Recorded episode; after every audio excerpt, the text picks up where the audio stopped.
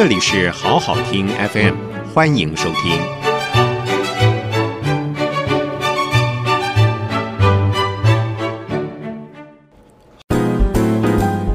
Zoe BS Club，Zoe 蓝袜俱乐部。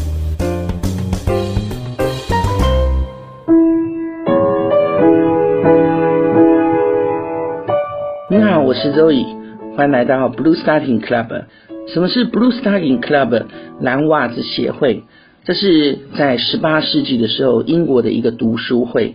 刚开始只有女孩子，后来男生也加入了。我们不是只有读书，我们要听音乐，而且每一次都会听到一首好听的音乐，至少是我最喜欢的。我们今天一开始的时候，当然是要以在家里面每个人都最喜欢的作曲家，他的名字叫 Frédéric Chopin，他也就是很 responsible，要让全部的人家里面都有一台钢琴的人。因为在十九世纪初的时候，他就是巴黎的钢琴 Pleyel 的代言人。当时候要卖钢琴，他们必须要想啊，那我们要请谁来说家里有钢琴真是一件好事情。当时候才二十一岁的肖邦，他踏入了。巴黎的沙龙，他每一个人都希望跟他学钢琴，于是钢琴商跟他说：“你可不可以当我们的代言人？”所以当时候买钢琴的人，也许他们的钢琴里面就有肖邦的签名呢，因为大家都希望家里的姑娘能够像肖邦一样弹着美好的音乐，让大家在晚上的时候都有很多的事情可以做，都有很好的音乐可以聆听。说办为什么会叫巴黎呢？本来在华沙不是好好的吗？是的，可是在他十九岁的时候，波兰他发生了政变，也就是呃这个呃俄罗斯他们侵占了波兰，他只好离开家乡。为什么？因为他的父亲说，如果你要继续当一位优秀的音乐家，继续发展你的艺术，你必须要去展开你的翅膀。在这边，你将不知道会遇到什么事情。他离开他幸福的家庭，真的是痛苦的不得了。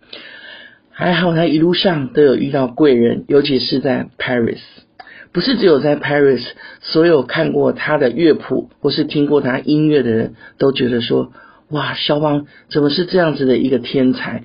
尤其是在德国有一位乐评，他明明就跟肖邦一样大，他只有看过肖邦的乐谱，人都还没见到面，就说这个人真的是大天才。为什么？因为只要你这辈子听过肖邦的音乐，你只要听前面五秒钟，你就会知道，这是肖邦的作品。有谁能够这么厉害呢？而且舒曼也讲过一句话。所有的小说家、文学家，他们要写满屋子的的作品，也许才可以成名，大家才会呃 recognize 他。可是肖邦不是，肖邦这辈子也许只要写两首曲子，就可以应该讲说流传千古。他讲这个话是非常有他的道理的，因为我们今天呢要先听他的一首前奏曲。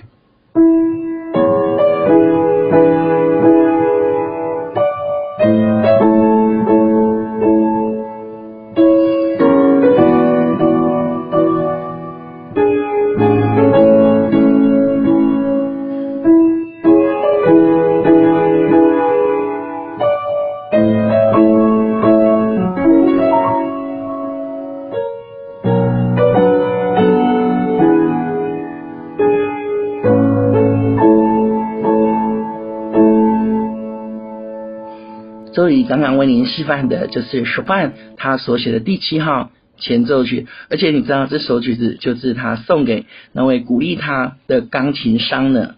这一首前奏曲，它只有短短的十六个小节，可这十六个小节里面呢，它已经展现了肖邦他无限的潜力。什么叫做潜力呢？就是他还可以再写更多的曲子。因为像这种三拍子的曲子，就有点像他的华尔兹，或者是很像他的马兹卡舞曲。什么叫做马兹卡舞曲呢？以后我们会慢慢的跟跟大家讲。因为马兹卡舞曲是波兰的一种很奇特的舞蹈，而且它也是波兰的蛋糕。所以呃，波兰的小朋友他们在圣诞节的时候最喜欢讲说：“妈妈，呃，你可不可以弹一首马祖卡舞曲给我听？”好，可以呀。可是之后我们就要吃蛋糕，你就知道说肖邦他小的时候是多么的喜欢撒娇的一个小男孩，而且你知道他在撒娇的时候，他的爸妈就更加的高兴，很疼他。所以你可以想象他离开华沙对他们家人是一个多么痛苦的事，而且你知道吗？他再也没有回到他的家乡，所以巴黎就成为他第二的家乡。所以巴黎的天空，我在看的时候，其实跟华沙的天空非常的相似。有时候我走在华沙的路上，我想，哎，这里跟巴黎的某一个地方好像。我想，也许就是这样子。所以肖邦他才。待得下去，而且他已经在那里跟他的人生说再见。哇，关于肖邦还有好多好多的故事哦，我们以后慢慢的再跟你说。希望你喜欢我们今天的节目，我是 Zoe，阿拉波师傅啊。